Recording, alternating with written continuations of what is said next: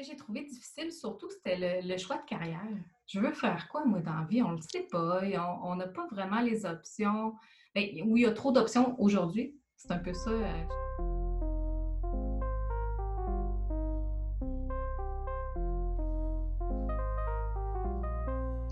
Salut toi et bienvenue sur le podcast Vie d'adulte, vérité et conseils. Mon nom est Jade Thomas et je suis l'animatrice de ce podcast. Ici, tu retrouveras différents épisodes pour discuter de tout plein de sujets reliés à la vie d'adulte et de tout ce qu'on nous enseigne pas nécessairement à l'école. Alors, sans plus tarder, voici l'épisode d'aujourd'hui. Donc, bienvenue Laurie sur le podcast. Je suis super contente que tu sois là aujourd'hui. Merci, ça fait plaisir. Donc, en fait, pour commencer, si tu voudrais prendre le temps de te présenter, dire un peu peut-être pourquoi est-ce que tu es venue sur le podcast? Oui, bien, en fait, moi, c'est Laurie Gendron. Je suis présidente de GPM Environnement, qui est ma compagnie à moi. puis j'ai accepté d'être sur le podcast pour partager mon expérience. J'aime ça. J'aime ça jaser avec les gens, partager. Donc, c'est un peu pour ça. Eh oui, c'est ça. Puis tu me disais, dans le fond, que justement, tu es dans un métier non traditionnel, dans le fond. Là. Exactement. Moi, j'ai fait un, parcours un peu scientifique. J'avais fait euh, les sciences pures au cégep. Je ne sais pas comment ça s'appelle maintenant. ça change de nom tout le temps. Euh, puis, euh, j'avais beaucoup les sciences. Puis, je m'étais en allée en génie géologique à l'université. pas beaucoup de filles. On était trois sur une trentaine. Puis, dans les cours de génie en général, il n'y a pas beaucoup de, femmes. De plus en plus maintenant, heureusement. Euh, puis par la suite, j'ai travaillé pour une firme de génie conseil en environnement pendant 13 ans euh, avant de, partir ma compagnie. Puis je gère des chantiers de construction en ce moment. Euh, je pourrais donner un petit peu plus de détails si tu veux. Qu'est-ce que je fais? Ben oui, c'est quoi concrètement? que tu fais? concrètement, je travaille avec les terrains contaminés. Donc, euh, on a une première étude qui est vraiment de faire l'historique du terrain. Donc, euh, je dis souvent, cherche le trouble. cherche ce qui a pu affecter le terrain au niveau de la contamination. Ça peut être des déversements d'essence sur les anciennes stations-service, des garages, euh, des, des, industries. Souvent, ça va contaminer. Donc, ils utilisent des huiles, des trucs comme ça, des métaux lourds. donc, moi, c'est vraiment de faire l'historique du terrain, de voir qu'est-ce qui a pu affecter autant l'eau que les sols.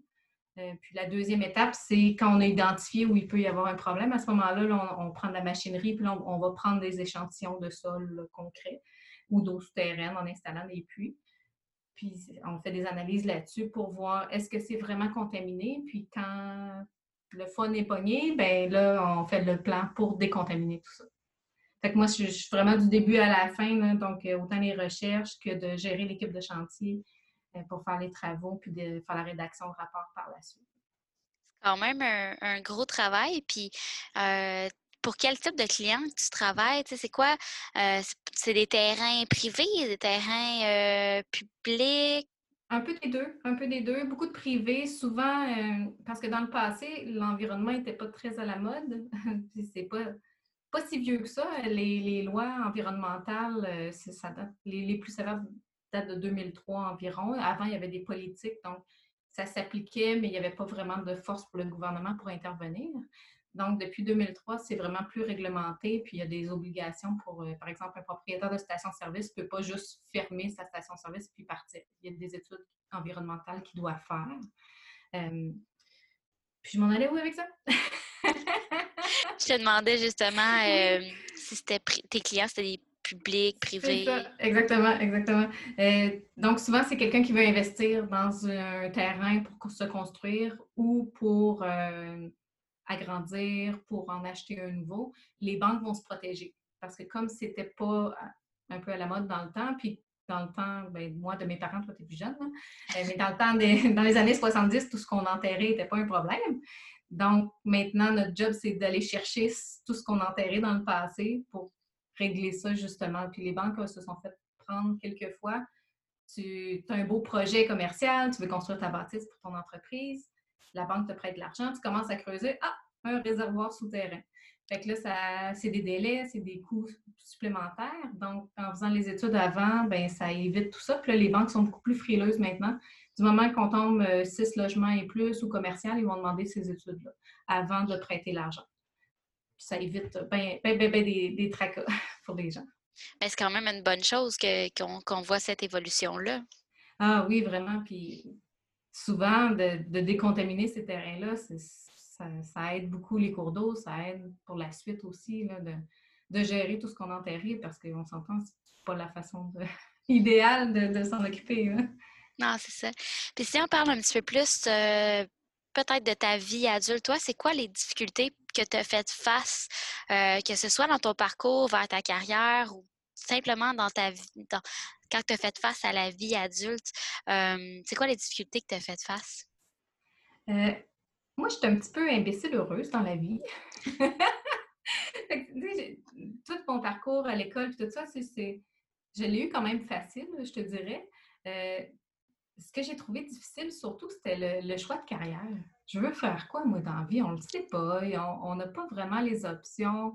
Ben, oui, il y a trop d'options aujourd'hui. C'est un peu ça, euh, je te dirais. Euh, si j'étais au début de ma vie adulte en ce moment, je trouverais qu'il y a vraiment beaucoup d'options. Avant, c'était plus job 9 à 5. Maintenant, il n'y en a plus de limite.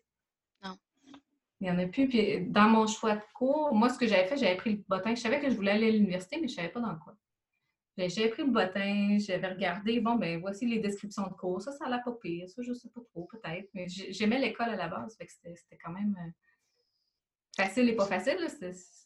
J'avais fait la même affaire. Il y avait à peu près une vingtaine de cours universitaires qui m'intéressaient. J'étais comme, qu'est-ce que je fais? Exactement. Mais je pense que des fois, parler autour de nous, moi, c'est comme ça que j'avais ciblé génie géologique parce que je ne savais même pas que ça existait. Je ne savais pas ce que ça faisait. Euh, puis l'orienteur, qui était, j'ai été chanceuse parce qu'il me connaissait, c'est quelqu'un qui, on venait du même petit village.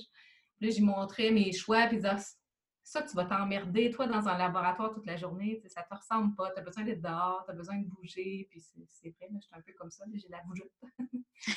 euh, j'étais vraiment par élimination, puis en regardant vraiment, qu'est-ce que toi t'aimes? Est-ce que tu te vois à regarder un truc, est-ce que tu aimes ça être focus toute la journée sur un truc, puis tu ne lâches pas tant que ça marche pas?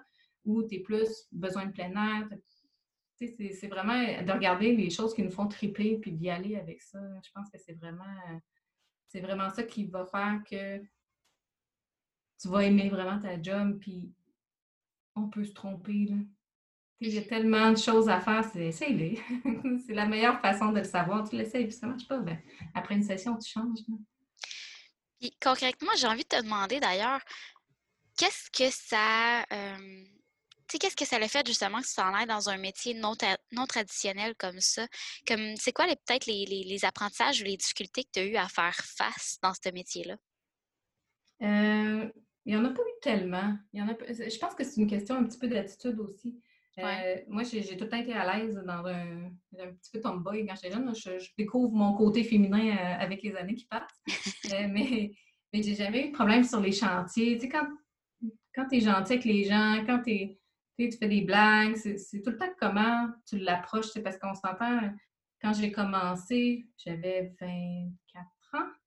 Euh, tu arrives sur un chantier de construction avec ton petit casse-blanc, c'est bonjour, c'est moi l'ingénieur qui va venir vous gérer. Ça peut être mal perçu, mais si tu arrives tu fais des jokes puis tu dis au gars de truck, ça serait le fun que tu m'écrases pas aujourd'hui, puis tu détends l'atmosphère, tu montres que c'est pas parce que tu as plus d'études que tu es plus intelligent que tout le monde. C'est tout le temps, dans, certaines générations, entre autres mon père, les ingénieurs, des fois, étaient mal vus parce que, bon, ben, des fois, on a un, petit, point de vue arrêté, puis tu sais, c'est nous autres qui connaissent. Fait en, je pense en, étant plus de, type collaboratrice, ça m'a beaucoup aidé, ça, ça, a tout le temps, ça a tout le temps bien été. C'est sûr qu'on a tout le temps des commentaires. Ben, des fois, tu te fais siffler en arrivant sur un chantier. Des fois, euh, mais c'est une minorité, puis c'est comment tu le traites. Si moi, je me fâche puis je me mets à crier après tout le monde, ben ça l'aidera pas la situation. Ça aidera pas. Mais si tu fais une blague, tu retournes ça, tu perds ton chien, tu t'aides à le trouver. tu passes ça avec l'humour. L'humour aide beaucoup, beaucoup là, à, détendre l'atmosphère. Puis quand quelqu'un te dit Ah, oh, tu dois être capable de faire ça, même si tu es une femme, tu dis oui, je vais le faire mieux puis plus vite. il y a toujours façon d'y arriver. mais c'est sûr que si on recule de quelques années, c'était plus difficile. Là. Il y a plus, de plus en plus de femmes sur les chantiers. C'est plus facile à gérer, mais c'est comme dans n'importe quoi. À un moment donné, tu vas tomber sur un colon, puis ça arrive. Il y en a partout. C'est ça. Il n'y a, a, pas de catégorie dans toutes les classes. Euh. Donc, euh, c'est ça. C'est de gérer euh, avec notre personnalité, je pense. Oui, c'est ça. Puis si tu avais un conseil à donner à un jeune qui est justement dans, dans le début de sa vie adulte, qu'est-ce que tu lui dirais? Je lui dirais d'essayer, de se lancer. Il n'y a rien de mieux que de le faire pour voir si tu aimes ça. Puis on peut se tromper, on peut recommencer. Puis avec toutes les technologies maintenant, on peut faire tellement de choses. Tu n'es pas obligé d'avoir une job.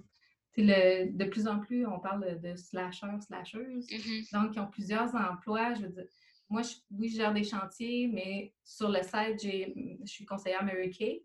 Donc, pour les cosmétiques, c'est le fun d'avoir un petit mascara. Je ne me maquille pas beaucoup, mais juste pour le fun.